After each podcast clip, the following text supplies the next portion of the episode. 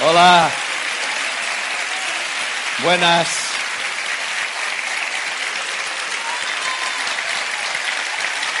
Gracias. Gracias. Gracias, Argentina. Gracias.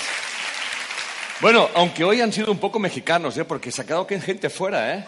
Los mexicanos siempre van a última hora y los argentinos, como siempre, van siempre muy puntuales, ¿no? Pero bueno, muchas gracias. Bueno, han dicho que no acaba de funcionar muy bien el aire acondicionado, pero eso no importa. Vamos a imaginarnos que estamos, y no que sé, que fuera está nevando. ¿Eh? No, no vean, nevando, hace frío. ¿Eh? ¿Ok?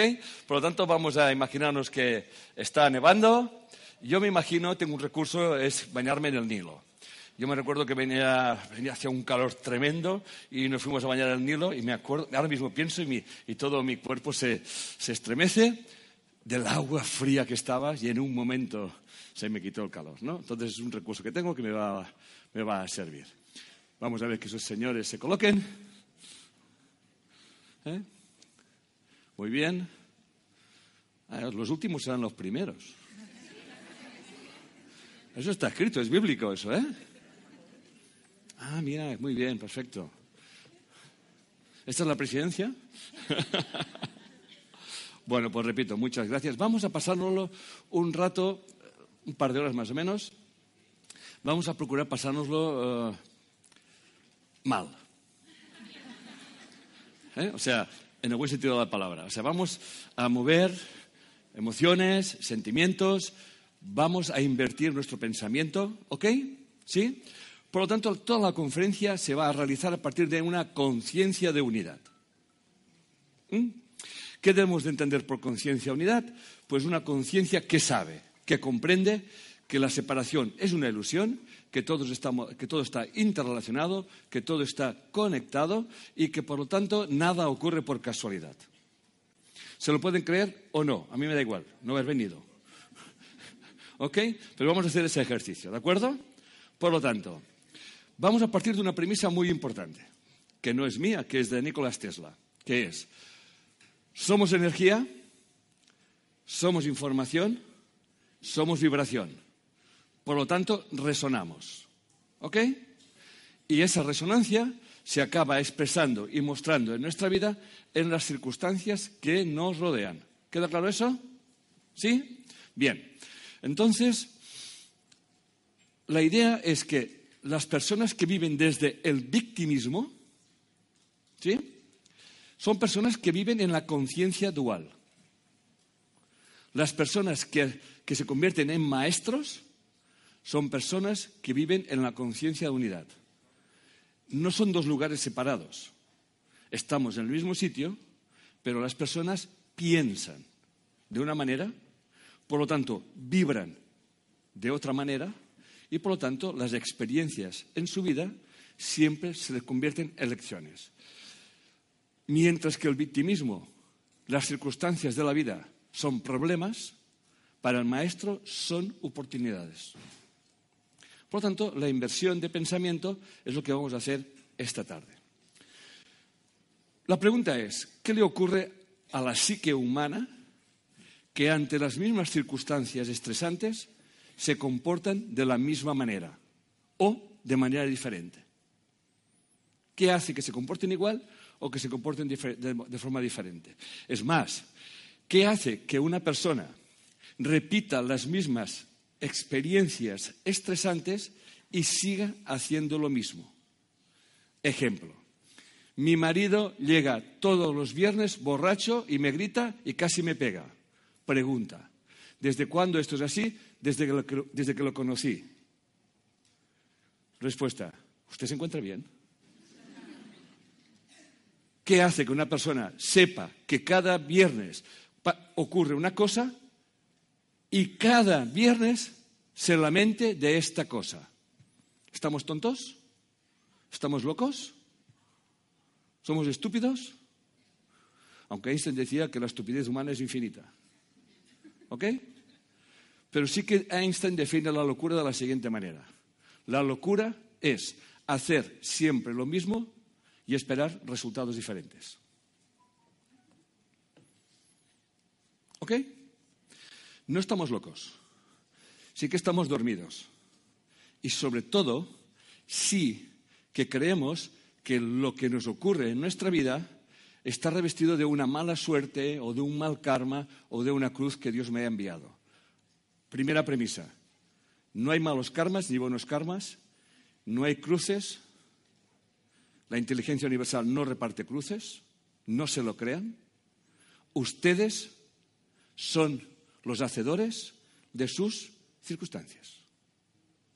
Un curso de milagros escribe, tú siempre tendrás tu justo merecido. Y tu justo merecido no tiene que ver con que alguien externo a ti observa lo que estás haciendo y te envía un castigo correspondiente. Tú solo te bastas para castigarte. Con la vara que midieres serás medido. Cuida de tus juicios. Los juicios hablan más de ti de aquel que le haces el juicio.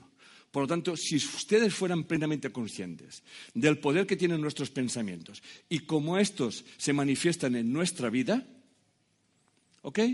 Pensarían antes de pensar. ¿Ok? Se lo pensarían muy bien porque les puede salir muy caro el pensamiento.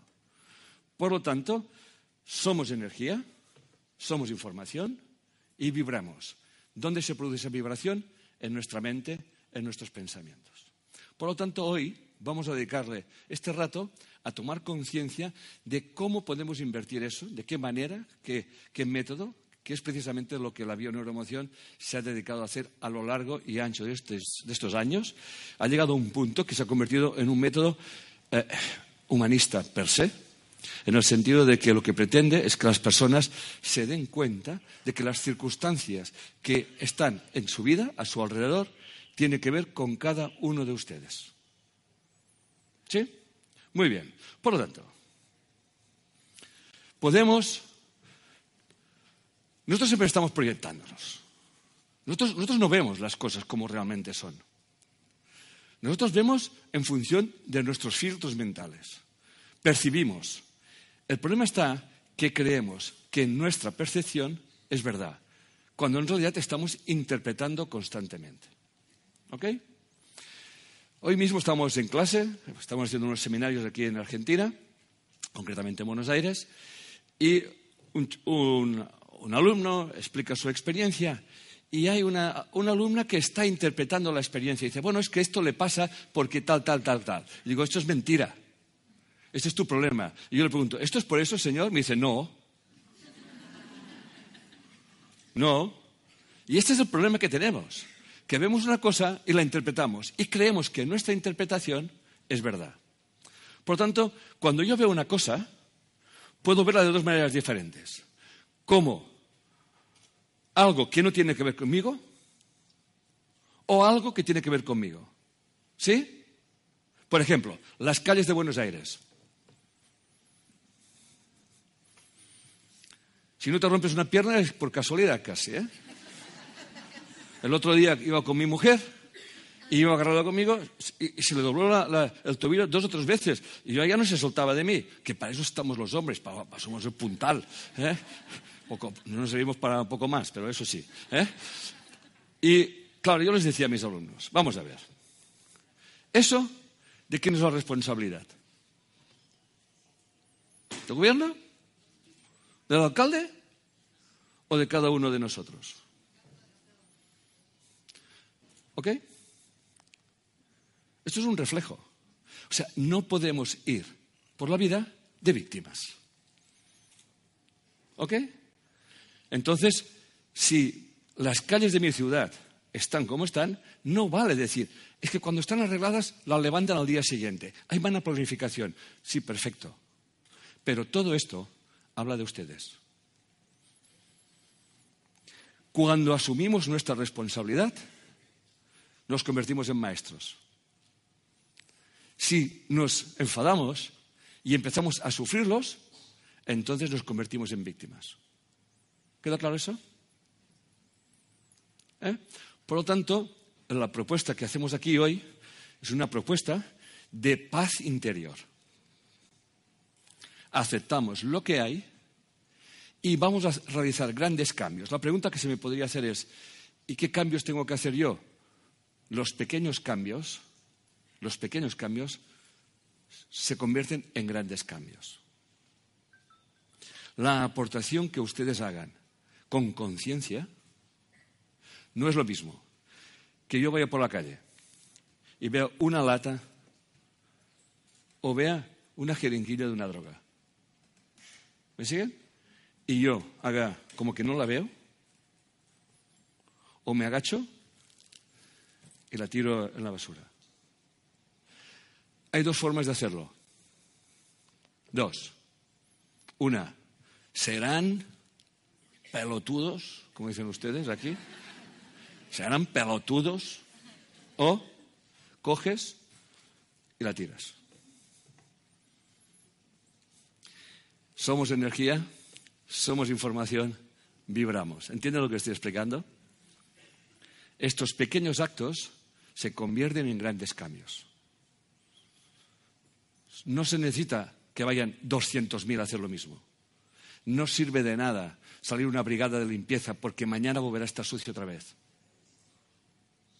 ¿O no es así? Así es. Esto es conciencia. Por lo tanto, siempre podemos, ante una situación determinada, ante nuestra proyección, y ustedes empiezan a pensar en sus estreses particulares, no vayan muy lejos, piensen en el estrés particular normalmente del que duerme a su lado. Este, este. No vayan a la India. ¿Eh? Y no vayan a hacer ninguna peregrinación. Piensen en lo que tienen a su lado. Piensen en la familia nuclear, en papá o en mamá. ¿Eh? Y si quieren pensar un poquito más, piensen en otra familia, el trabajo. No hay más familias. ¿Queda claro eso? Mi familia, la familia nuclear y la familia del trabajo. No vayan más lejos. Para el inconsciente, el jefe es el papá. Para mi casa, papá es mi papá. En mi familia, papá soy yo. ¿Ok? Pero para el inconsciente siempre es lo mismo. ¿Queda claro eso? Por lo tanto, vamos a decir. El problema está que vivimos en una sociedad muy, muy adicta. Somos tremendamente adictos. Y la adicción que más nos gusta es el victimismo. Nos encanta lamentarnos, nos encanta hablar del otro, nos encanta y estamos todo el día, eh, estamos todo el día criticando. ¿Eh? En este país, mande quien mande, el que no manda critica. Bueno, en este y en otros, ¿eh? no se piensa que estamos aquí ahora. ¿Eh? ¿Eh? Manda, aquí son más ruidosos. ¿eh? Aquí tengo que hacer unos tambores que te dejan arreglado, ¿no? Pero bueno, uno, se duerme también, ¿eh? O sea, dice, mira qué sonata más maravillosa están dando ahora mismo, ¿no? Y te duermes, ¿no? Ok, si, si todo está en la mente, ¿ok? Muy bien. Por lo tanto, el victimismo siempre tiene unos pilares que es lo siguiente. Y por favor, vayan ustedes tomando conciencia de eso. Primero, creer que la causa de mis problemas está fuera. ¿Ok? Por lo tanto, una de las cosas que tienen que empezar a hacer es, cuando tengan que hablar sobre una, una situación estresante, nunca la hablen del otro como si el otro fuera la causa. Por ejemplo, mi madre no me deja en paz. ¿Ok? Yo no vivo en paz porque permito que mi madre se meta en mi vida. ¿A qué no suena lo mismo? Es una señora que me dice, para que vean lo que es el, victimismo, una señora que me dice, yo estoy aquí, en tu consulta, Enrique, porque odio a mi madre. Muy bien, pase, pase. ¿Eh? Pase usted. Odio. ¿Está claro? Esas cosas nos interesan y se sienta. Vamos a ver. ¿Me puede explicar qué pasa para que usted esté con este odio a su madre? Me dice, yo un día la invité a pasar unos días a venir en casa en Navidad. Yo ya sé que Navidad es una fiesta especial, que yo le llamo la fiesta de la hipocresía, porque metes en tu casa a aquel que no quieres meter, comes con alguien que no quieres comer y, en fin, y hablas con alguien que no quieres hablar. Eh, pero es Navidad.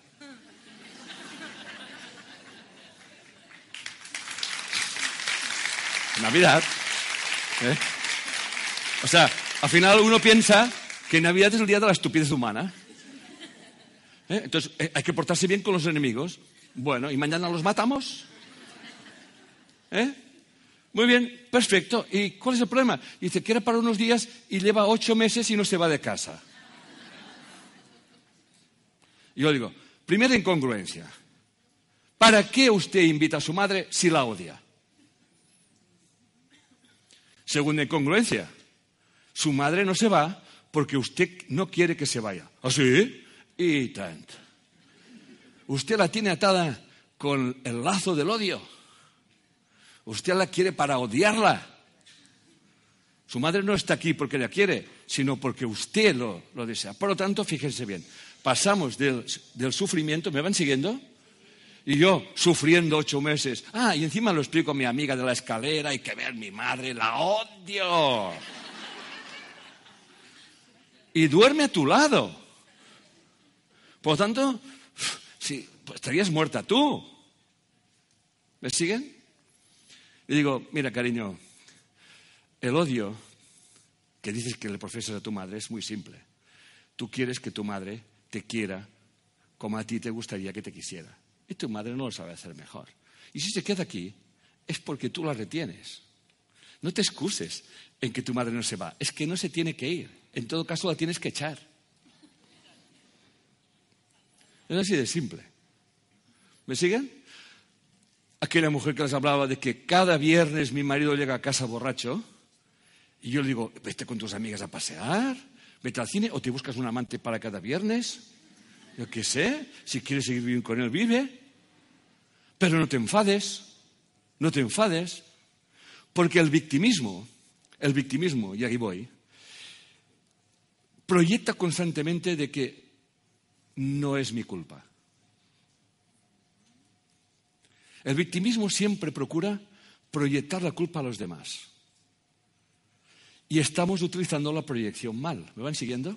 Estoy utilizando la proyección creyendo que si yo te doy a ti la culpa, yo me deshago de la culpa.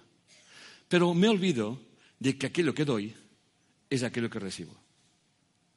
Porque somos energía, somos información, vibramos. Y cuando yo lanzo algo, eso me vuelve. Y eso lo han dicho los grandes maestros. ¿eh? Siempre lo han dicho. Por lo tanto, atención a eso. Es un suicidio hablar mal de alguien. Si ustedes no pueden hablar bien de alguien, no hablen. Cállense. Porque la sin hueso le encanta meterse con los demás. Hace cooperativas, ¿eh? afiliaciones. ¿eh? Se reúnen para hablar y criticar. ¿Queda claro eso? Bien. El victimismo siempre está en los derechos y poco en los deberes. ¿Les suena algo eso, Argentina? ¿Eh? Ustedes están en el extremo de los yanquis. ¿Eh? Son en otro extremo. Allí están en los deberes, una energía muy padre, y aquí están en los derechos, una energía muy madre. Y entonces se quejan de que vienen gente de fuera, de su país, a estudiar y a sus hospitales, tal y cual, porque ustedes son muy buenos. Y luego se me quejan. ¿Eh? Claro, el sistema, no, el sistema no puede sostener tanto tal. ¿Me siguen? Y luego están aquellos que estudian una carrera y luego se cansan, siguen estudiando y luego están 25 años estudiando. ¿Y quién paga eso? Bueno, pero es mi derecho estudiar. Sí, que estudies es tu derecho. Que estudies. ¿Me van siguiendo? Proyectamos la responsabilidad a los terceros. ¿eh? Entonces, piensen, quédense en sus círculos particulares. ¿Ok? Porque nunca olvide que un país, una nación, está hecho de sus habitantes. ¿eh? ¿Ok? Nunca se olviden de esto. Es como que si el hígado se cabrease con el corazón. Y si, puta. ¿Eh? O el corazón dijera, a ver si me envías la, sangre limpia, so cabrón, pelotudo. ¿Eh? ¿Me siguen? ¿Eh? ¿Eh? Y los pulmones, a ver si respiras más, que me estoy ahogando, leche. ¿Eh? ¿Lo ven? y luego el estómago. A ver si comes otras cosas, que luego tengo un vientre hecho polvo. ¿Sí? Pues esto es lo que somos nosotros. Nos olvidamos de que somos un sistema. Y cuando el sistema empieza a proyectar la responsabilidad a los demás, esto solamente demuestra una cosa, la inmadurez emocional. ¿Sí? Por tanto, yo les propongo una cosa. Primero, que no me crean. Por tanto, que no me crean. Porque lo que yo digo hay que ponerlo en práctica. Por tanto, pónganse ustedes en sus situaciones particulares y en, en vez de hablar del otro, hable de usted, con respeto a usted mismo. Diga lo que siente, diga lo que piensa, diga su posición, pero nunca que esto sea con justificaciones y con excusas. Nunca. Usted puede pensar ¿eh? y posicionarse como le dé la gana, pero no haga servir a los demás como la excusa para hacer lo que está haciendo. Si ustedes empiezan a practicar eso, su vida va a cambiar como un calcetín. Puf, puf. Va a girar así, solamente así. ¿Ok? Por lo tanto, y a la última, la última columna del victimismo es, esperamos que el cambio que tanto queremos que ocurra, que lo haga el otro. Fijaros, la señora de cada viernes, ¿para qué esa señora está aguantando durante años que, su marido, que ya sabe lo que va a pasar? Pues está esperando que ese señor cambie. Cambiar nosotros es difícil. Que cambien los demás es fácil. Pero resulta que los demás piensan lo mismo. ¿Eh? Ese es el problema. Que el otro también dice lo mismo. Y todo el mundo está esperando. Pero al final, yo le dije a esa señora, pero si tú estás casado con un tío coherente, vino cojo y sigue cojeando. Sigue con la misma historia. Él es coherente. Cada viernes se emborracha. No te hace la pregunta fundamental. ¿Quién quiero ser yo con relación a esto? ¿Para qué yo estoy aquí aguantando esta situación? ¿Ok? Estamos en la clase, como decía, hoy ha sido una clase de, esto, por eso como que me he sacado materia prima. Entonces les preguntábamos, ¿qué es lo que quieres hacer en tu vida y qué es lo que te impide? ¿no? entonces salta una señora y me dice, yo quiero tener un hijo. Bueno, muy bien. ¿Y qué es lo que te lo impide tenerlo? Entonces eh, dije, eso tiene que tener hijos es cosa de dos. ¿eh? Y, y, yo le digo, ¿qué dice tu marido? Ah, mi marido dice que sí. Ah, pues quiere decir que no. Si, si mi marido dice que sí, ha dicho mi marido dice que sí, ¿qué quiere decir? O sea, por lo tanto, señora, está clarísimo que su marido no quiere tener un hijo. Ahora, ¿qué hacemos? ¿Qué hacemos? Le digo yo. ¿Entienden por dónde voy? Si usted está esperando que su hijo, que su, para tener un hijo, su marido diga que lo quiere tener, pueden pasar dos cosas: que usted le engañe lo cual no se lo aconsejo. O se busca otro. O, pues decide que se queda con el marido y sin hijos.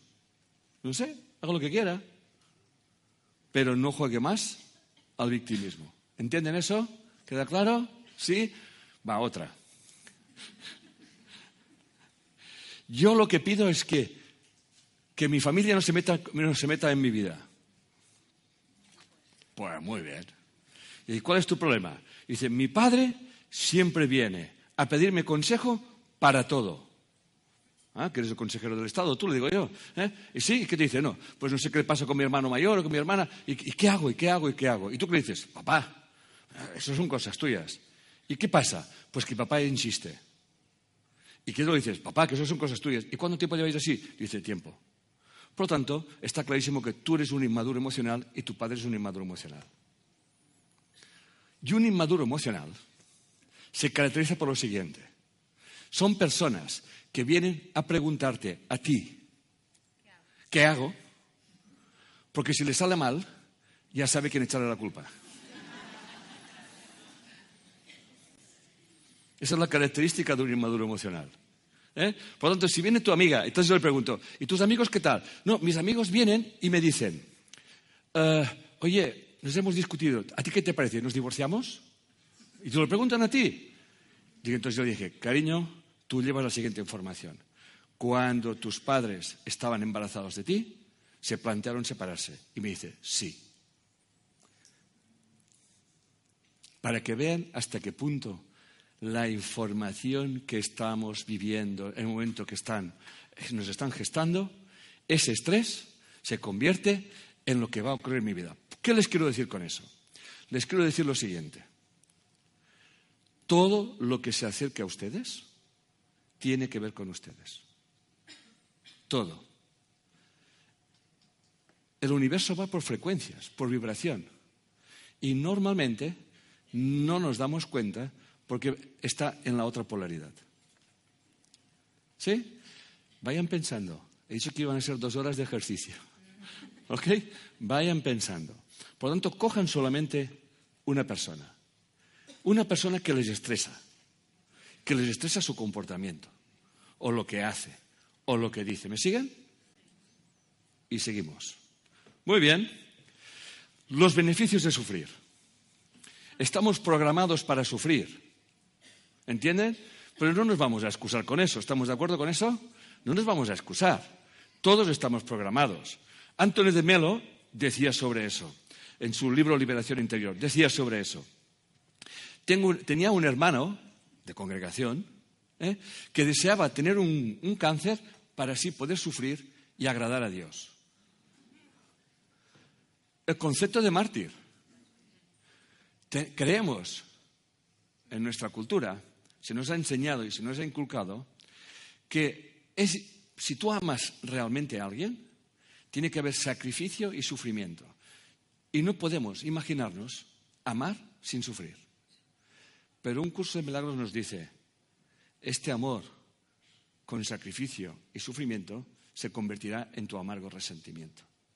Y luego dirás, después de todo lo que yo he hecho por ti. ¿Eh? Y otro te contestará, ¿y a ti quién te ha mandado hacerlo? ¿Ok? Por lo tanto, tenemos adicción al victimismo y al sufrimiento. Y llegamos a pensar que sufrir es bueno. Y llegamos a pensar que si te has casado con un pendejo, o, un pelotudo, como dicen ustedes, ¿eh? un pelotudo, si te has casado con un pelotudo, es porque tú vibras igual que él. Eres igual de pelotuda que él. ¿Estamos? Y siempre estamos igual. Siempre estamos igual. O sea, si yo no me valoro y yo no me respeto, ¿me siguen? Yo me voy a encontrar a alguien que tampoco se valora y tampoco se respeta y no me va a valorar y no me va a respetar. ¿Me siguen? Uno tiene una polaridad masculina y otro tiene una polaridad femenina, que expresan la misma información de formas complementarias. El gran maestro Carl Gustav Jung ya decía, que si la víctima no hace nada para cambiar la situación, se convierte en victimario y el victimario en víctima. Por lo tanto, este señor que cada día llega los viernes borracho, se ha convertido en víctima de su mujer, que le permite que lo haga cada día. Porque ¿qué pasaría si un día ese señor llegase y no se encontrase a nadie para pegar la bronca? Porque el cambio tienes que hacerlo tú, no el otro. ¿Ok? Bien. Seguimos. Características del sufrimiento o del victimismo, que es lo mismo. El sufrimiento es un sentimiento, o sea, tiene que ver con el apego. O sea, miedo a perder al otro. ¿Le suena esto? En Argentina, ¿no? Eso. Eso es universal. ¿Eh? Miedo a perder al otro. Por lo tanto, usted cree que se encuentra a un hombre o a una mujer que le está haciendo muy feliz. ¿eh? Automáticamente le surge el miedo. ¡Ay, que no tal, ¿no? Que tal. Entonces, tengo que hacer cosas para que no se me vaya. Y entonces empezamos la hipocresía, que es hago cosas que no quiero hacer, pero las hago para que otro esté contento, que no sea que se me vaya. ¿Me siguen? Y luego, ¿qué pasa el tiempo? Que es una relación hipócrita. ¿Me siguen? Y entonces ese señor o esta señora se va, encuentra un pelotudo o una pelotuda por ahí, ¿ok? ¿Eh? Y de repente se encuentra allí y dice, esto es lo que me has hecho cuando yo te he entregado todos mis mejores años de mi vida. Y luego nos ponemos enfermos. ¿Eh? Empezamos a sentir odio, rabia, ira, cólera. Y eso es gratuito. Pero ¿cómo se permiten ustedes sentir ira? ¿Qué se piensa que sintiendo ustedes ira se va a morir el otro? El otro pelotudo, la pelotuda sigue chingando por ahí, tranquilos. Ese no sabe nada. ¿Me siguen? O sea, por lo tanto, como siempre digo, es odiar a alguien, tener rabia contra alguien, es que me tomo una copa de veneno y espero que se muera el otro. Pues te vas a morir tú, pendejo. Como le preguntaba a una, que estaba hecha polvo, dice, ¿y qué tal tu, marido que se fue al Caribe y se quedó con una mulatica? Dice, dijo, puta, bien. ¿Y tú? Dice, ya ves. pues entonces suéltalo y aprende. ¿Entienden el concepto de victimismo? Van pasando el tiempo, pero el tiempo no pasa. Sigo reteniendo mi ofensa. Sigo creyendo que tengo razón. ¿Ok? ¿Qué tal? Muy bien. Por lo tanto, el sufrimiento también se basa en el control, ya lo acabo de explicar. ¿eh? Querer que las cosas sean como a mí me gustaría que sean. Entonces, por ejemplo, casos que he visto, una señora que se casa con un marido que es un pendejo, ¿eh? la hace sufrir, sufre mucho porque el marido pues nunca está en casa, siempre está con el fútbol, y, cuando está con el fútbol está con el fútbol, ¿eh? Entonces, suerte que tengo unos hijos.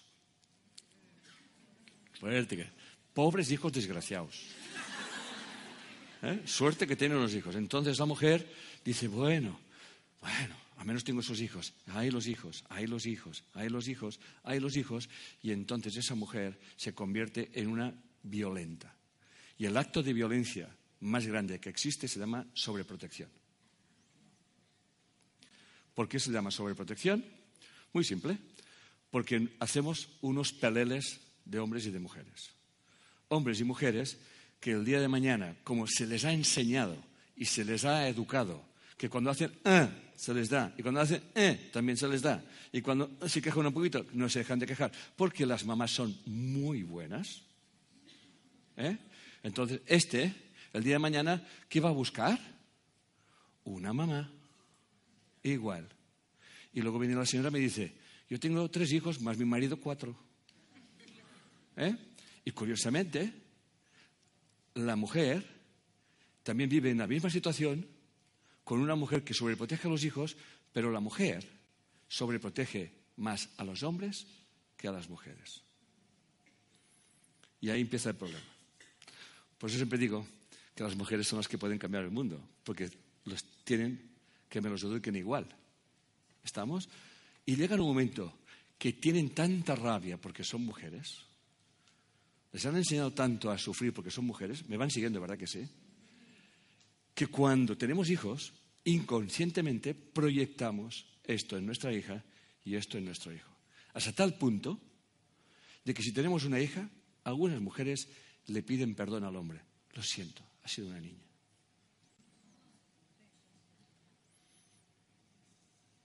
Esto me pasó a mí, mi primera mujer.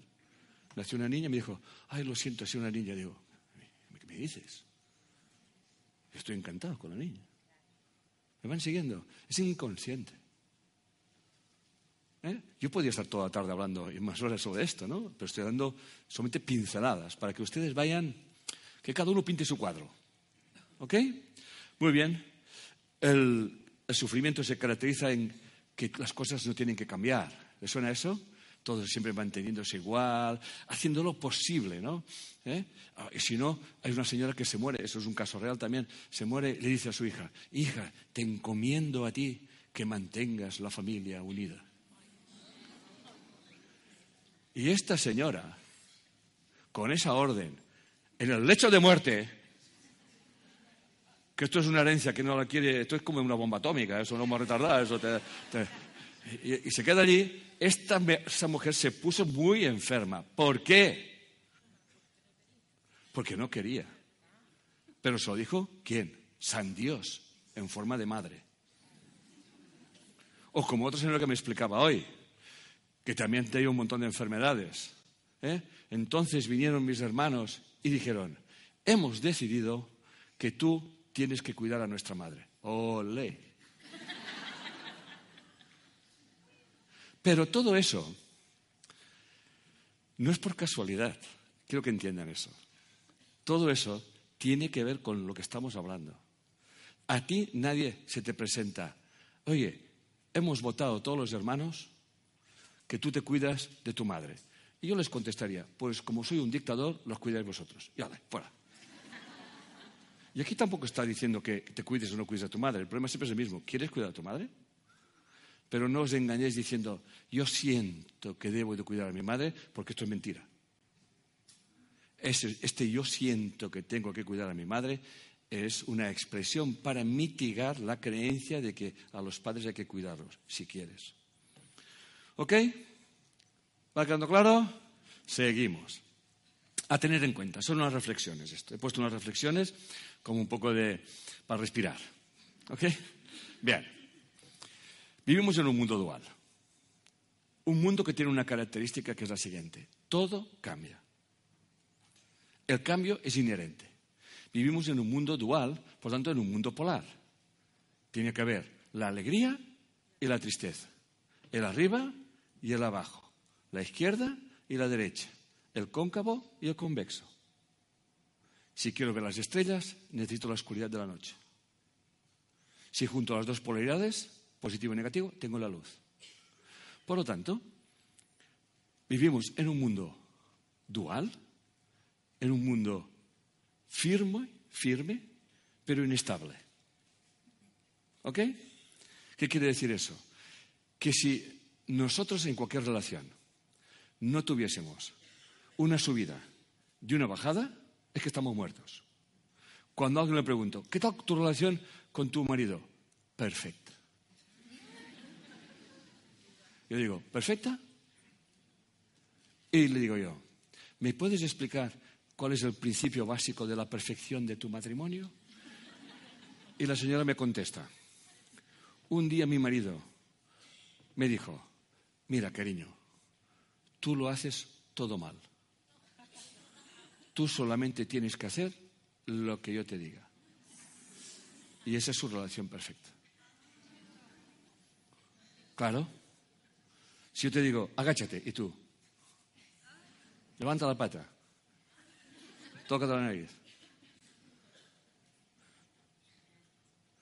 ¿Ven? ¿Qué tal las relaciones con tus padres? Uy, una balsa de aceite. Fatal, entonces. Las relaciones no pueden ser una balsa de aceite. ¿Entienden? Vivimos en un mundo estable en su inestabilidad. ¿Me van siguiendo? Piensen eso. Otro, nuestro mundo es cierto, pero únicamente en la incertidumbre. Por lo tanto, ¿qué va, a suceder? Si eso es lo divertido. ¿Se imaginan ustedes que supieran que usted, señora, cuando salga, se va a pillar un agujero que haya mano derecha saliendo de eso que, abrieron ayer eh, y se mete el pie allí y se le va a romper por tres sitios diferentes, que además va a estar enganchada allí tres horas con el pie roto. Y, pero no se preocupe, no se preocupe, porque la ambulancia, los bomberos llegarán a tiempo, ¿eh? Y la llevarán al hospital y se trae un mes así con la pata reglamentada. ¿Qué le parecería si se lo dijera? Pues se pegaría un tiro.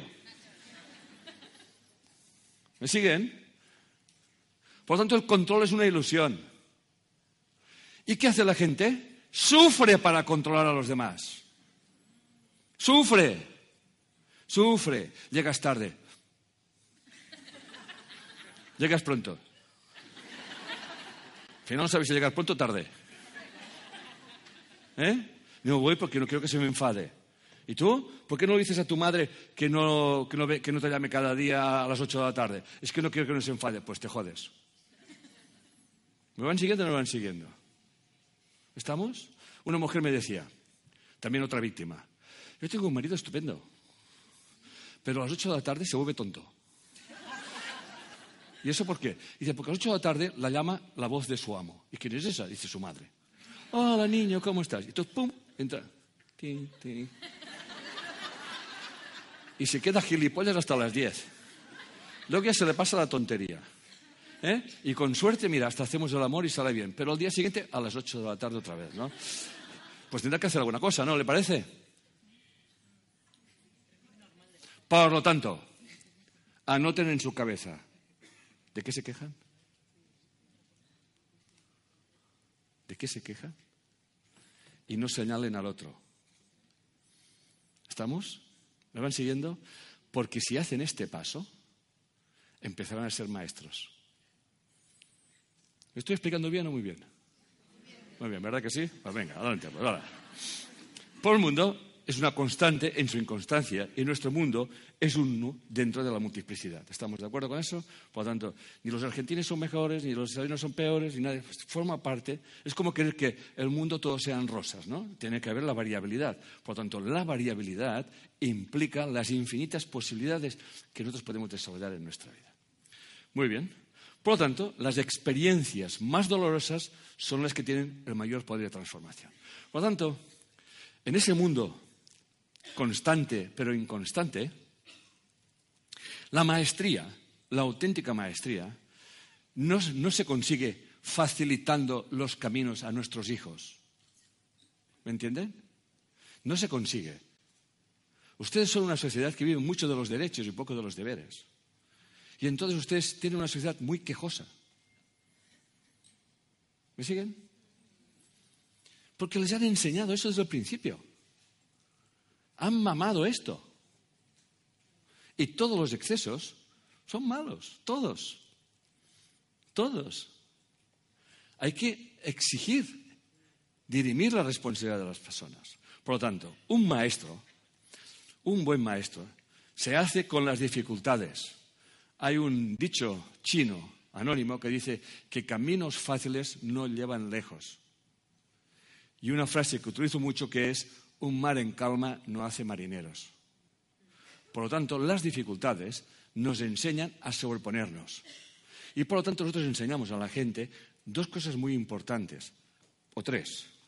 Una, aumentar nuestra inteligencia emocional, aumentar nuestra asertividad y aumentar nuestra resiliencia. Que quiere decir que ante las dificultades nos hacemos más fuertes explicaremos las características de una persona resiliente, que por cierto eso se puede adquirir. ¿eh? O sea, uno puede desarrollar esas cualidades. ¿eh? No es como la inteligencia intelectual.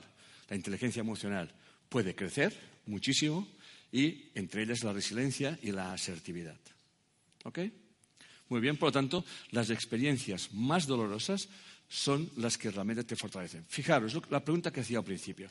¿Cómo es posible que dos mujeres pierden a un hijo, que es una de las experiencias dolorosas de verdad, y una le sirve para hundirse en la miseria y la otra para convertirse en una persona que ayuda a las demás mujeres que pierden a los hijos a sobreponerse? Y la circunstancia es la misma, ¿eh? ¿Estamos? Una persona tiene una enfermedad, sale de la enfermedad y se convierte en una, en una muestra. Y hay personas que tienen una enfermedad y se queda pues, a morirse. ¿Estamos? ¿Ok? Por lo tanto, la vida es una experiencia. Siempre tenemos el poder de decir cómo vivirla. Siempre tenemos el poder de cómo decir. Por ejemplo, cuando alguien me dice, ay, ay, ¿y qué te pasa a ti? Ay, estoy muy triste. ¿Por qué estás muy triste? Ay, porque mi marido me ha dejado. Ay, si tendría que estar contenta. Se me queda mirando así. Un poco cabrón tú, ¿eh? Digo, tendrías que estar contenta. Y dice, ¿por qué? Porque ¿para qué quieres vivir con un pendejo que no quiere vivir contigo? Primer punto, no me pueden contestar. Es que es el hombre de mi vida. Ya se ha demostrado que no. Demostrado, científicamente además.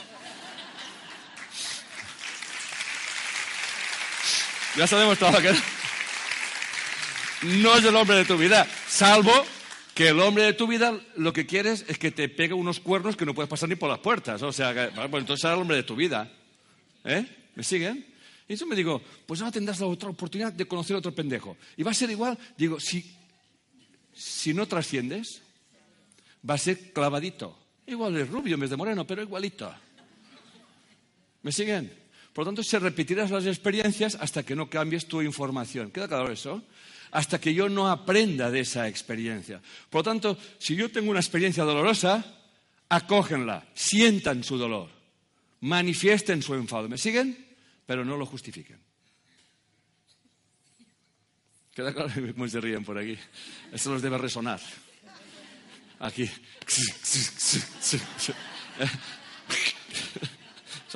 ¿Eh? Claro, si es así, es así. Y un día me acuerdo que mi mujer, la primera mujer, llegó a casa y me dijo, es que no sé si quiero vivir contigo. Yo estoy tranquila. Pues si tú no lo sabes, yo me voy. Y me divorcié. Tan simple como eso. ¿Eh? ¿Se acabó allí? Mientras te lo vas pensando, yo me voy. Pero cuando alguien duda de eso, pues ya no das más vueltas al tema. ¿Me van siguiendo? Pero ¿para qué alguien te dice esto? Para hacerte sentir culpable. Espera que tú cambies. ¿Sí? Seguimos. Ahí está la resiliencia, que es la capacidad humana de asumir con flexibilidad situaciones límite y sobreponerse a ellas. ¿Ok?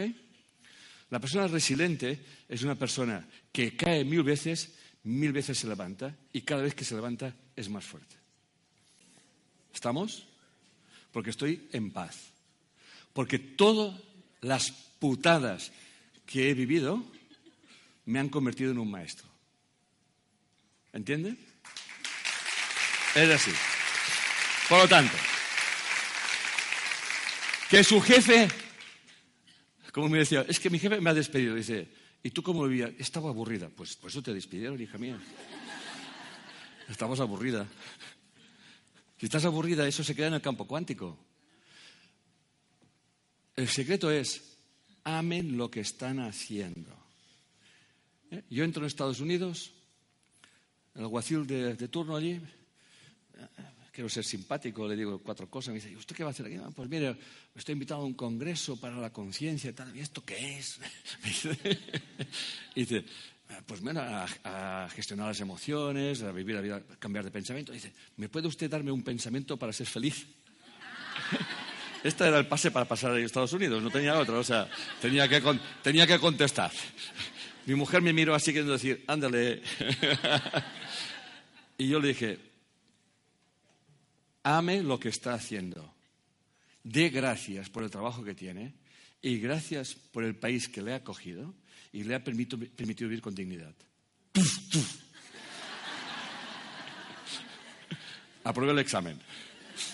¿Ok? Es el consejo que doy a todo el mundo. Nadie está en un lugar equivocado. Ni tan siquiera ahora. Ni tan siquiera ahora. Nadie está en un lugar equivocado. Todo el mundo está en el lugar que debe de estar, haciendo el papel que le funcione, que le corresponde. Por lo tanto, si ustedes quieren saber qué información llevan, no se preocupe. Don't worry, be happy. It's in front of you. Está delante de usted. ¿Ok? Lo tiene delantito. Y normalmente se acuesta con él o con ella. Lo tiene delante. Su marido, su esposa, este es lo que más, ¿eh? Cuando más juntos, más información, ¿eh? ¿Ok? Tus hermanos, tus hermanas. Por ejemplo, con las hermanas. Quien tenga hermano o tenga hermanas, eso lo tienen de maravilla. Piensen en un hermano o en una hermana que ustedes la tildarían de, es que esta hace todo lo contrario que yo. ¿Lo tienen pirado ya? Pues es, lleva la misma información que ustedes. ¿Estamos? Pero se lo muestran en, otro, en, otro, en otra polaridad. ¿Me siguen? ¿Ok? Una que se desvive por la bruja de su madre, entre comillas, la bruja de su madre, ¿ok? Y la otra que no quiere saber nada. Y encima, la que se obliga a cuidar a su madre, se obliga a cuidar a su madre. Y se cabrea con su hermana porque su hermana está haciendo aquello que ella le gustaría hacer pero que no se atreve a hacer. ¿Le suena? La víctima, la maestra. ¿Estamos? ¿Ok? Por lo tanto, busquen todas sus creencias irracionales y empiezan, tengo que, debo de. ¿Le suena? Porque cuando uno dice yo tengo que o debo de, es que no lo quiero hacer. Tengo que cuidar a mi marido. Ya veo que no quiere. pero es que es mi marido, pero no quiere. ¿Por qué? Porque tengo que cuidar a mi marido. No. Mi mujer no, me, no tiene que traerme el café cada mañana. Me lo trae y me despierta. Y hasta me da un beso. Dice, ¿cómo has dormido, cariño? Pues mira, ahora mejor. ¿Estamos? Ahora se va a enfadar conmigo mi mujer porque siempre digo esto, pero bueno, es igual. Pero es verdad. Luego ella dice, bueno, es que me levanto pronto y hago café. Y cuando hago café también tengo algo para ti. Y digo, sí, pero hay muchas formas de hacer el café. Toma café. ¿Eh? ¿Me siguen? O te lo ponen allí en la, mesita y dice, cariño, en un susurro, aquí tienes el café, ¿eh? Son las siete de la mañana. Ah, gracias, cariño. ¿Sí? ¿Van siguiendo? No es lo que hacemos, sino cómo lo hacemos. Es esto. ¿Sí? ¿Queda claro? Por lo tanto, cuando se encuentren con situaciones molestosas, disfuncionales, aprenden, ahí tienen una oportunidad de aprender. ¿Ok? De hacerse más fuertes. ¿Sí? Muy bien. Características de las personas resilientes. Afrontan los problemas con serenidad, reflexionan antes de tomar una decisión y saben escuchar sus sentimientos y sus emociones. No se engañan. ¿Me siguen? No se engañan. No se dejan abatir por las circunstancias adversas. Se levantan tantas veces como haga falta y aprenden de la experiencia. Y tienen un gran sentido del humor. Saben dar la vuelta a una situación muy dramática. Son oportunas y nunca desconsideradas, pues empatizan muy bien con el dolor ajeno. Es una persona, un, chico que viene a mi consulta que ha tenido un cáncer de testículo. Miramos las historias y realmente esa persona vivió una situación que se obligó a vivir, ¿eh? pero que no quería vivir. O sea, se obligó a hacer. Y entonces yo le dije, pues mira que esa pendejada te ha costado un cojón. Y el tío se puso a reír a carcajada limpia, ¿me entiendes? Esto es lo que nos referimos. Desdramatizamos la situación, ¿me sigue? eso no quiere decir que no nos vayamos a ocupar de, de, acompañarle y tal, ¿no? Pero le quitamos de entrada fuerza emocional. ¿Me van siguiendo o no me van siguiendo? ¿Eh? Entonces él se puso a reír y dijo, hostia, pues es verdad, ¿eh? Eso me costó un cojón. Pues que no te cuesta el otro, tío, te vamos más por partes.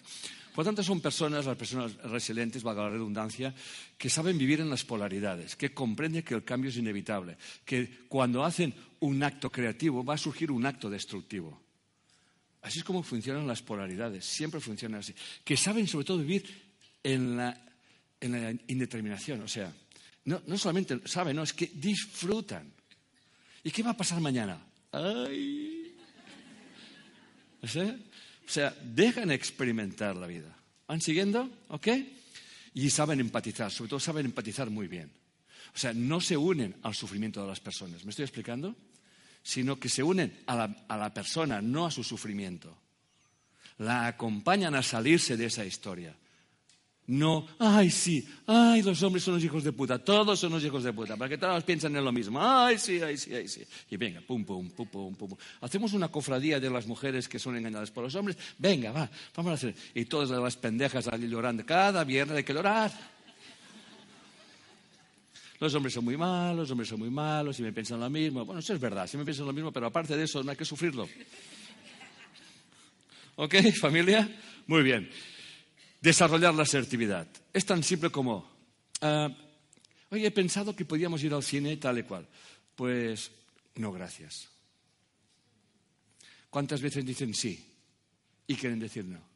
¿Cuántas veces dicen no y quieren decir sí? Y luego se quejan.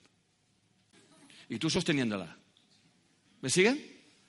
¿Me van siguiendo? ¿Eh? Claro, porque ustedes son buenas. No, pelotudas. Son pelotudas. Claro, si te, si te llama tu amiga, si te llama tu amiga para decirte, oye, que el pendejo de mi marido se ha ido como cada viernes, ¿eh? nos vamos de fiesta, vamos. ¿Me siguen? Vamos de fiesta. Pero para que me cuentes la misma pendejada, no. No sé si me estoy explicando. No se trata de ir o no ir. Se trata de que nos repitamos, que no estemos dando chance siempre a lo mismo. ¿Queda quedando claro eso? Repito, no se trata de hacerlo o no hacerlo. ¿Sí? Por tanto, la persona que es asertiva te dará su opinión y no te va a ofender. ¿Entiende? No te va a ofender. Porque ella se respeta y te respeta desde su respeto. ¿Estamos? Mira, cariño, oye, yo si quieres de fiesta vamos, pero como me hables de tu marido, te juro que te ahorco. ¿Eh? No me lo mientes Vamos, ni nada. Entonces salimos. ¿Estamos? Mamá, si quieres venir a casa para hablarme de que papá es un zángano, no vengas. Si quieres tomar un chocolate conmigo y pegarnos unas carcajadas, ven. No sé si me estoy explicando. ¿Va quedando claro? Esto es asertividad. No se trata de despreciar a nadie, sino de dejar muy claro que yo contigo, que te quiero, compartimos lo que quieras. Pero esto no, porque eso te debe gustar, porque llevas 25 años quejándote de tu padre. Mi padre, perdón, 25 años quejándote de mi padre, pues a ver, no haberte casado con él, vez te divorciado. Ay, hija, pero es que yo lo hice por sacrificio, por vosotras. Ya te ha jodido. ¿Le suena todo ese discurso? Muy bien. Características de la maestría. Vamos a la maestría. ¿Cómo vamos de tiempo? Vamos muy bien. Una persona maestra piensa desde una mente global. ¿Ok? Una mente donde sabe que existen las luces y las oscuridades. ¿Estamos? Y que gracias a la enfermedad conocemos lo que es la salud. Y que gracias a la alegría conocemos lo que es la tristeza. Y la tristeza tiene su sentido. Y la alegría también. Se me todo el día. no, eso no va a ninguna parte. La tristeza te lleva a ti. La alegría te lleva a los demás. ¿Me siguen? Las dos cosas se tienen que compaginar. Por lo tanto, es una persona que piensa de forma global. ¿Eh? Cuando le ocurre una circunstancia, no echa las culpas a nadie. Entiende que eso que le está pasando tiene que ver con él. ¿Sí? ¿Ok? ¿Queda claro eso? Muy bien. Por lo tanto, ¿qué experiencia tenemos hoy? Hoy hemos tenido la experiencia, porque nosotros funcionamos así, ¿eh? de que la, aire acondicionado, pues como que, como que no sabe si condicionar o no condicionar, se lo está pensando. Y mientras se lo está pensando, pues nosotros vamos a disfrutar de, la, esto, ¿no? ¿Ok? ¿Está claro? Por ejemplo, cuando yo quería venir aquí con un taxi, no había taxis. Pues hemos venido andando. ¿eh? y he llegado con la camisa chorreando. Eh, mi hijo ha llegado con la, eh, camisa mojada, porque has leído más tarde, pero yo chorreando de mí, ¿no? Pensaba, muy bien, digo, ya hemos hecho el ejercicio del día. ¿Estamos? Digo, suerte que llevaba otra camisa, ¿no? Para cambiármela, porque estaba previsto que aquella camisa iba a sudar tarde o temprano, ¿no? Muy bien, nos podemos quejar de mil cosas, pero si yo realmente tengo que ir a un sitio, vamos a suponer que es más lejos, y no encuentro el medio para ir, ¿qué hago? ¿Me quejo? ¿O decido, pues mira, ya que no puedo ir allí, voy a ir allá? Se llama estado de flow, fluir. No. ¿Entienden? No. Todo tiene una razón de ser. Y si ellos deciden estar en huelga, pues tienen su derecho. Pues nosotros, mira, pues haremos ejercicio saldremos un... ¿Qué necesitamos para trabajar? Uh, eh, 20 minutos en taxi y 20 minutos andando, porque por el tráfico que hay se tarda igual andando que en el taxi. Pues van andando, hacen ejercicio, hacen ejercicio cardiovascular. Y encima van a perder algún kilito que también va bien. ¿Estamos? ¿Lo ven? Eso es, la persona con el maestro se adapta siempre a las circunstancias. Porque entiende que Él no está allí por casualidad. ¿Entiende? Es imposible eso. En el universo no existe la casualidad. Lo decía Maestro Jesús. Hasta los pelos de tu cabeza están contados. No ocurre nada porque sí. ¿Ah? ¿Ok? Por lo tanto, tiene una capacidad de autoindagación y de autogestión emocional. ¿Sí? Entonces, otro ejercicio que pueden hacer es piense en una adversidad reciente. No hace falta que sea un drama, ¿eh? ¿eh? pero que ustedes se han enfadado.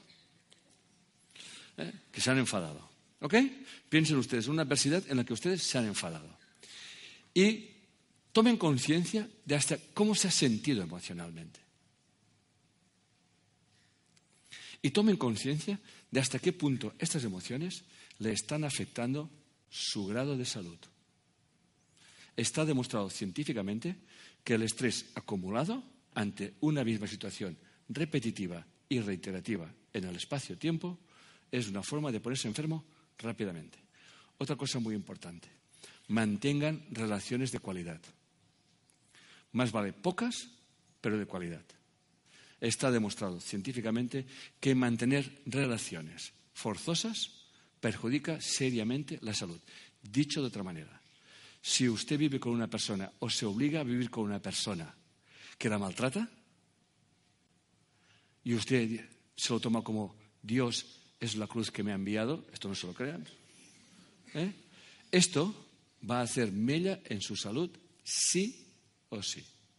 Como dirían esos investigadores, vale más un mal divorcio que aguantar al pendejo de turno o la pendeja de turno hasta, hasta, que te mueras. Porque al final lo vas a aguantar, pero en vez de estar rígido, está demostrado, físicamente bien y con la mente despejada, eh, no, así. ¿Entiendes? Y dice, son los años. Digo, pues serán tus años, porque a ti te han pasado tres veces más años que a mí. Es así. No se puede imaginar hasta qué punto el victimismo intoxica su sistema. No lo sé decir más claro, ¿eh? Lo digo en serio. No se lo pueden ustedes imaginar hasta qué punto el ay pobre de mí aniquila su salud.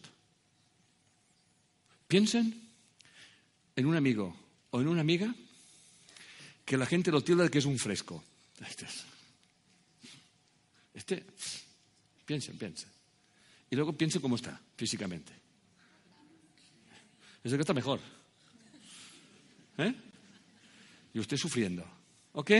Bien. No vive de excusas. Aprende de las experiencias con la comprensión de que todo tiene su razón de ser. Sabe que los caminos fáciles no llevan lejos. Entiende que las dificultades del camino de la vida son oportunidades para fortalecer el carácter. ¿Ok? Seguimos. Y usamos la proyección para aprender.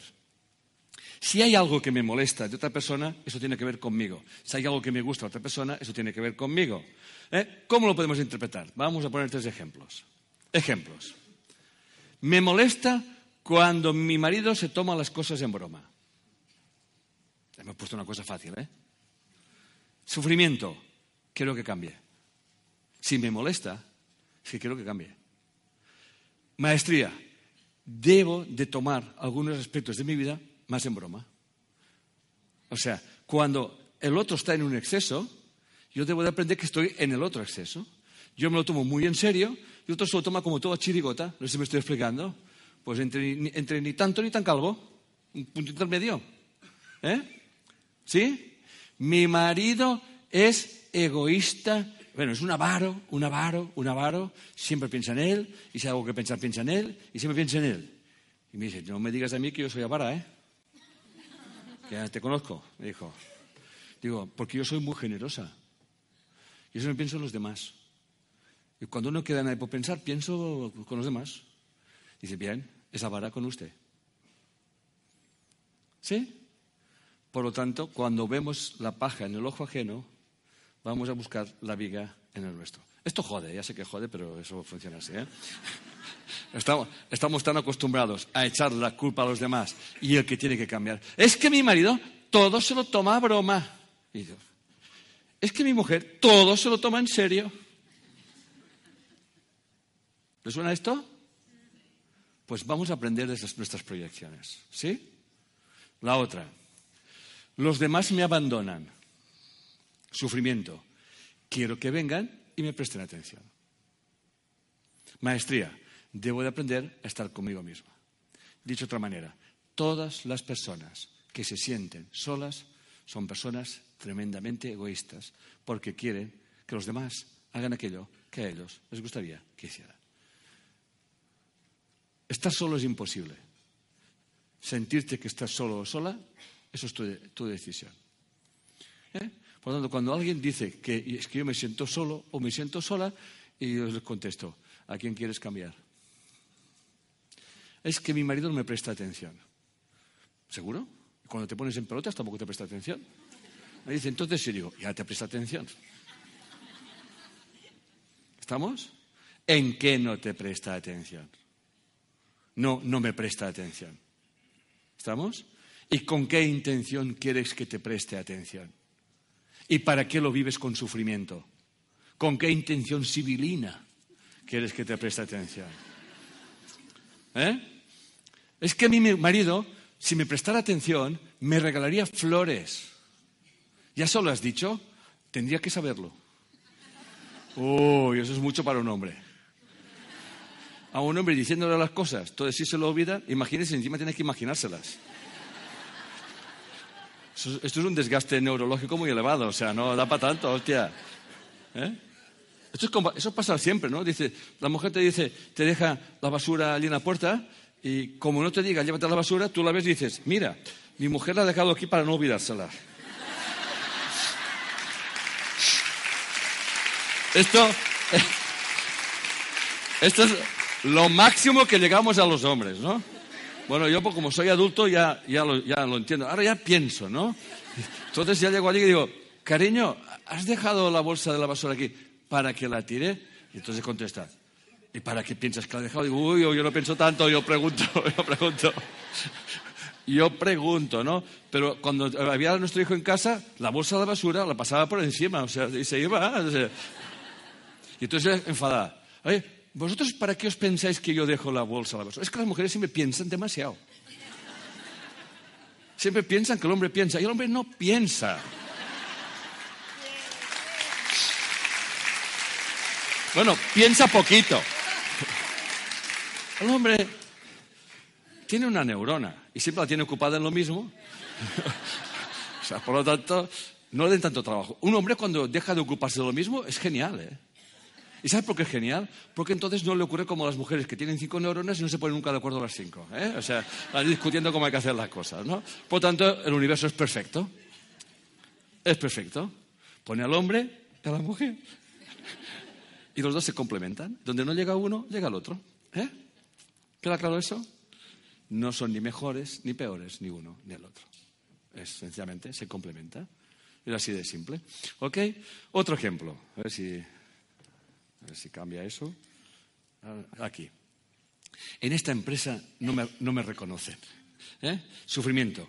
Quiero que me suban el sueldo. Maestría. Deja la empresa y emprende otra cosa. ¿Estamos? ¿Queda claro eso? ¿Eh?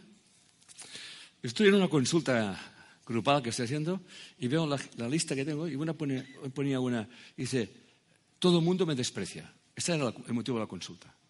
Estamos divertidísimos nosotros, que no se puede imaginar. Todo el mundo me desprecia. Bueno, entonces yo veo que entra una persona, una chica, porque nosotros las consultas están las personas que consultan y detrás están los, los docentes que así hacen la práctica. Pero están, los docentes están ahí para ver, oír y callar, ¿eh? y aprender. ¿eh? Y veo una persona como que tiene movimientos erráticos, que coge el papel, que se va, que entra. Y yo digo, ¿usted no sabe, usted es una clienta o, es una alumna? Y dice, no, no, yo soy una alumna. Se sienta allí. No, y empiezo, y me doy cuenta que me falta uno, y, leo, eh, y hasta hago una broma. Digo, mira, eh, todo el mundo me desprecia. Y acaba un rato, se levanta aquella chica y se sienta en su sitio. Y digo, ¿y usted? ¿Y usted qué hace aquí? No, no, no, es que yo he venido a la consulta. Y digo, y le digo, mire, ¿sabe lo que tendría que hacer yo? Echarla. ¿Echarla? Porque lo que acaba de hacer usted no es normal. Pero ¿sabe por qué no la voy a echar? Porque no le quiere darle la razón. Porque usted lo que está buscando es que yo la eche y entonces puede decir, y Enrique me despreció en su consulta. ¿Me siguen? ¿Eh? Me despreció. Es usted que se desprecia, porque usted ha hecho unas cosas muy raras. Se ha metido por allí, me ha engañado una vez, me ha engañado dos veces, y luego se mete aquí y encima yo lo estoy despreciando. Pues usted se queda. Le dije. Y entonces se dio cuenta de cuál era su historia, ¿no? La dejé para la última para que fuera aprendiendo. ¿Ok? la última. Aprenda. ¿Va quedando claro eso? ¿Van viendo la dinámica del victimismo y de la maestría? No estoy poniendo ningún drama, ¿eh? Son las cosas cotidianas. Repito una vez más, los grandes cambios requieren de cambios pequeños. ¿Ok? Dejen de pensar que los demás deben de saber Dejen de pensar que el otro tiene que hacer. Dejen de pensar. Dejen de pensar. Hablen un poquito más. Dialoguen. Pónganse en el lugar del otro. ¿Y qué pretende usted con sus exigencias? ¿Qué pretende usted con sus enfados? ¿Qué pretende con sus victimismos? Pues se lo voy a decir. Joder al otro. ¿Y cómo lo jodemos? Haciéndole sentir culpable. Queremos manipularle. Lo estamos manipulando a través de la culpabilidad. Y llegamos a decir cosas como, por tu culpa me siento mal. Por mi culpa, eres tú que te ha gustado. ¿Me van siguiendo? ¿Sí, corazones? Muy bien. Alguien que ha sido abandonado por sus padres puede tener una sensibilidad especial para tratar a los niños. Eso se llama maestría. ¿Me siguen? Alguien que no, que no se ha sentido escuchado en su vida puede tener una gran capacidad de discurso. ¿Como quién? ¿Estamos? O sea, yo he tenido unos padres, los mejores que Dios me ha dado, que gracias a ellos yo me he convertido en un maestro. Me enseñaban el miedo a Dios, el miedo a Dios y todo el miedo a Dios, y entonces yo soy una persona que estoy enseñando el amor de Dios. Y podía tener dos opciones, pero he escogido esta. ¿Van siguiendo? La maestría aparece cuando dejamos de hacerlo para compensar inconscientemente nuestras carencias y empezamos simplemente a regalar nuestro don. ¿Me siguen? Entonces, siguiente reflexión. Piensen ustedes, ¿qué es aquello que ustedes saben, que saben que lo saben hacer muy bien? Todos tenemos un don.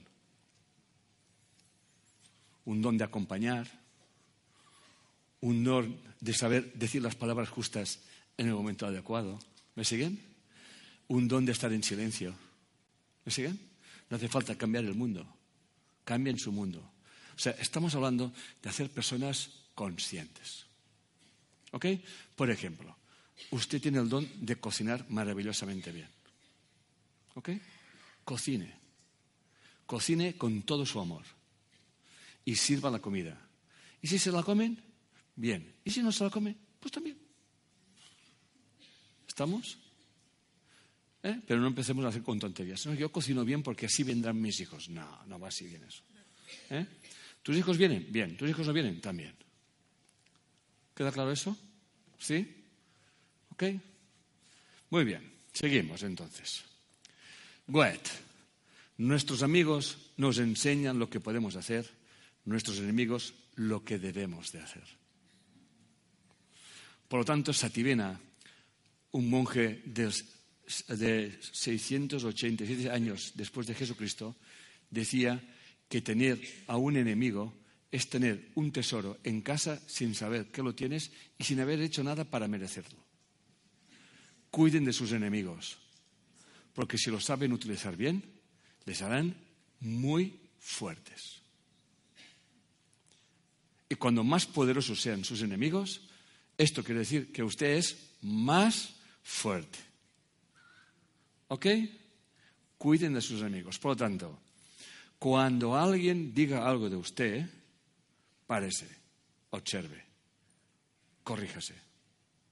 Porque aunque no tenga razón, algo hay. Porque tiene que ver con usted. ¿Me sigue? ¿Va quedando claro? Goethe. ¿eh?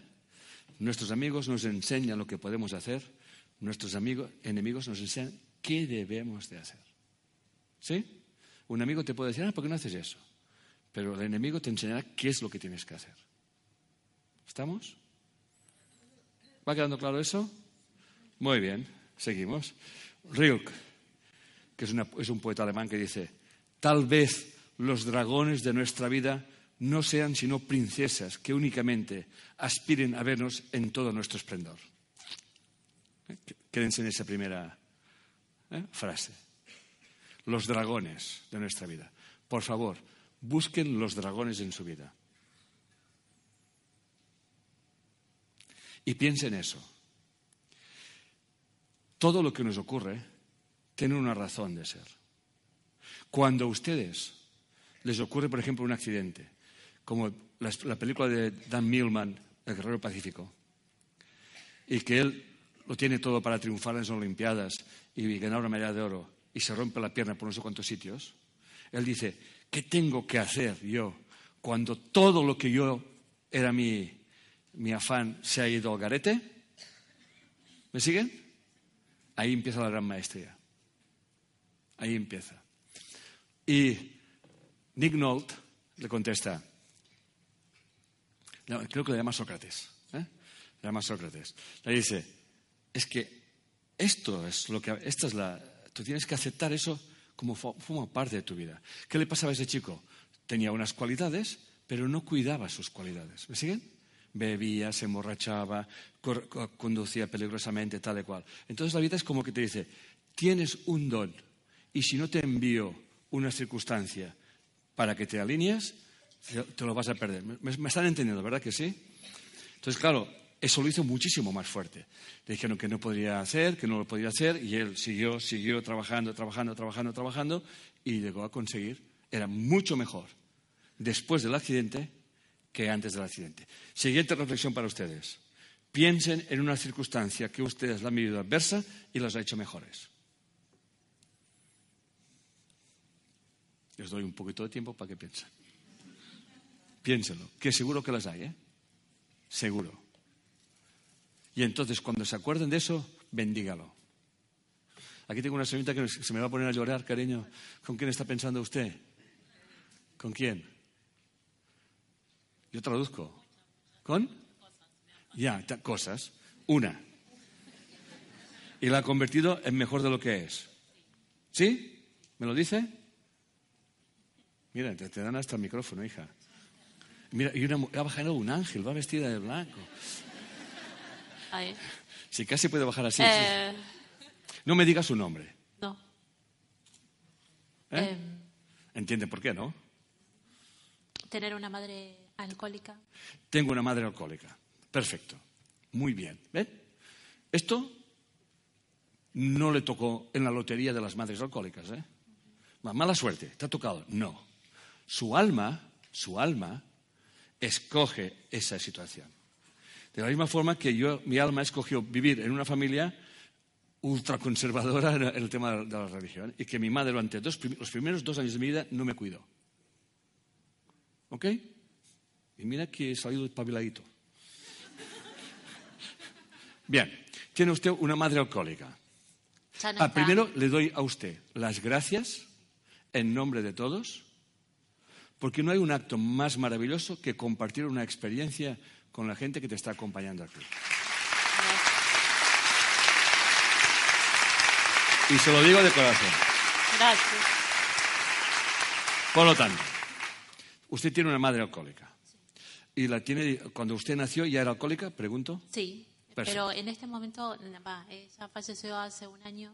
¿Perdón? Ella falleció hace un falleció. año. Falleció. Es que usted me habla eh, argentino y yo me, aún no sé. falleció. Perfecto. La verdad es que yo tomé todo este camino. ¿Perdón? Yo tomé todo este camino ¿Sí? y me sentí identificada en esa frase de antes de uno escucha porque no fue escuchado. Y Usted no fue escuchada, ¿ok?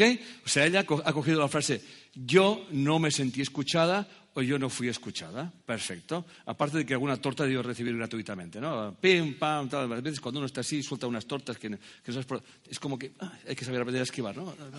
¿Eh? Pero bueno, y esta señorita, eso es su ambiente, el medio ambiente en que ella ha respirado y vivido. ¿Le siguen?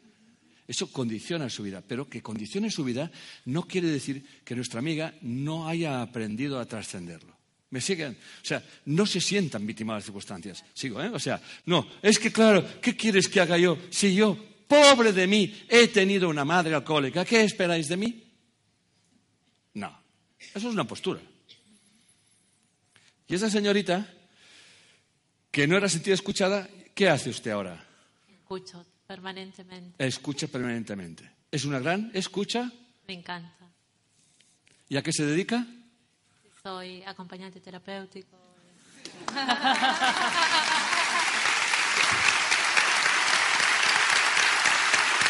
¿Han visto? ¿Han visto? Y estoy casi seguro que debe tener muchas problemáticas de personas con alcoholismo. Claro, porque es doctora honoris causa por la Universidad del Universo.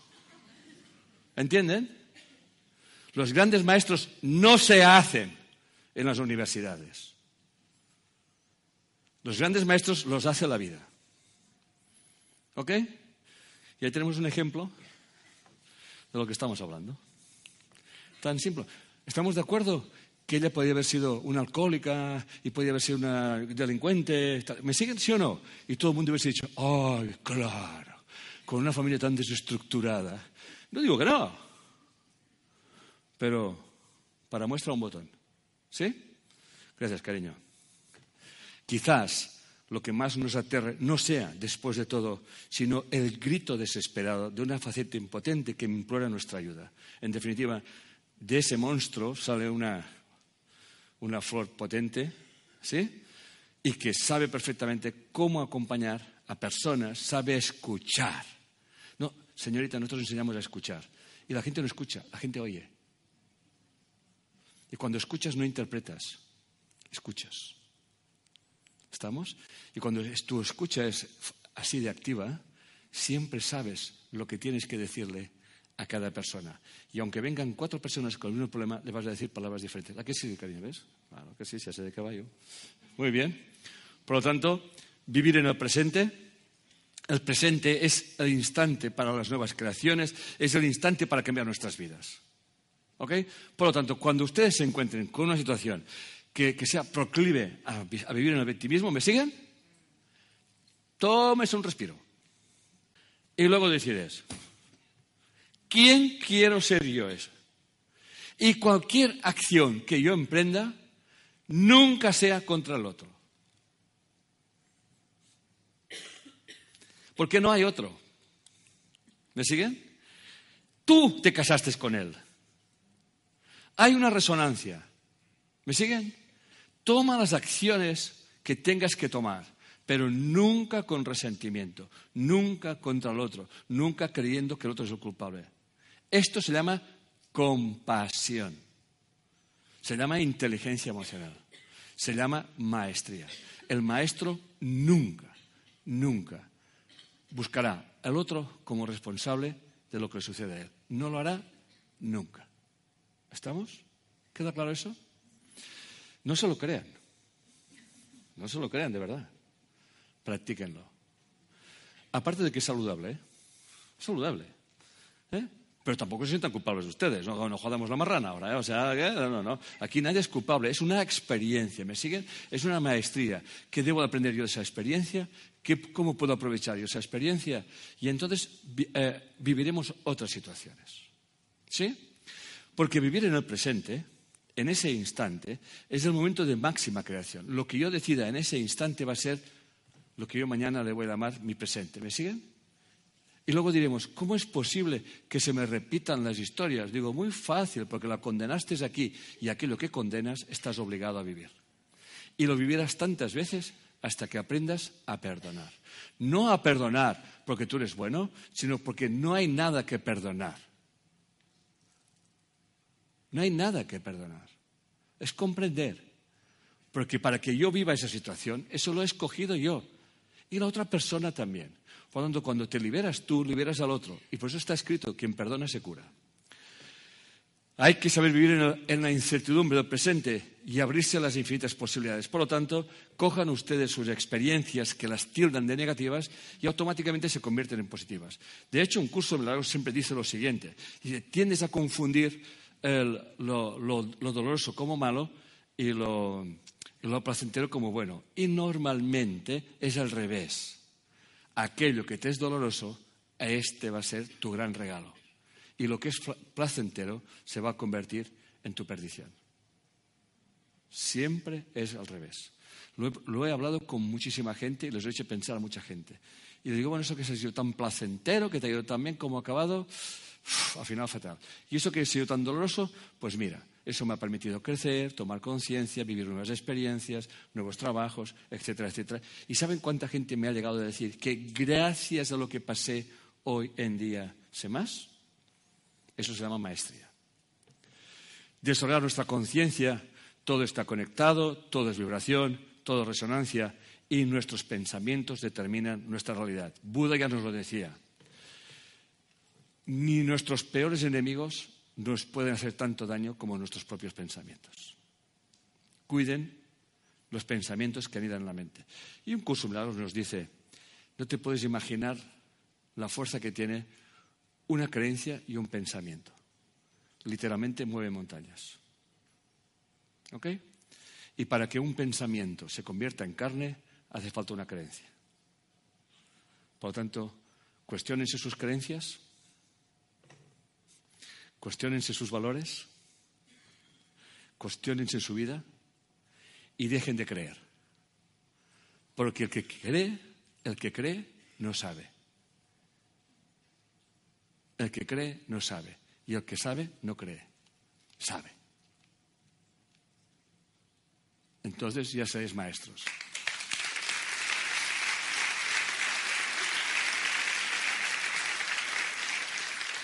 Ser adultos emocionales implica asumir nuestras responsabilidades. Todo estrés conlleva un aprendizaje. Desarrollar la compasión, saberse poner en el lugar de los demás y desarrollar el auténtico perdón. El auténtico perdón aparece cuando comprendemos que no hay nada que perdonar. Muchas gracias.